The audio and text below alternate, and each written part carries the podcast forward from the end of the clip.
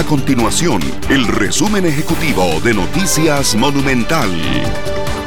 El Ministerio de Salud confirmó un quinto caso de viruela del mono en territorio costarricense. Se trata de un hombre de 28 años de edad quien realizó un viaje al exterior y tuvo contacto con un caso positivo. El sujeto ingresó al país la semana anterior, por lo que las autoridades lo consideran un caso importado. Por fin buenas noticias. Octubre llegó con rebajas importantes para aliviar el bolsillo de los costarricenses en medio de una situación económica difícil por el alto costo de la vida. El décimo mes del año trae una disminución en el costo de los peajes de la Ruta 27, los combustibles y hasta las tarifas eléctricas. Nuestro compromiso es mantener a Costa Rica informada.